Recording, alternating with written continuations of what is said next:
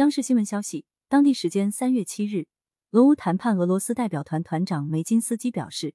六日俄方准备了大约四百辆公共汽车，用于通过人道主义走廊撤离乌克兰居民，但撤离计划遭到了乌克兰武装力量的破坏。目前，乌方没有对此作出回应。梅金斯基还指出，开通人道主义走廊的目的是使乌克兰武装力量控制地区的妇女、老人和儿童顺利撤往安全地带。梅金斯基还透露。乌方代表团已经承诺八日将正常开启人道主义走廊。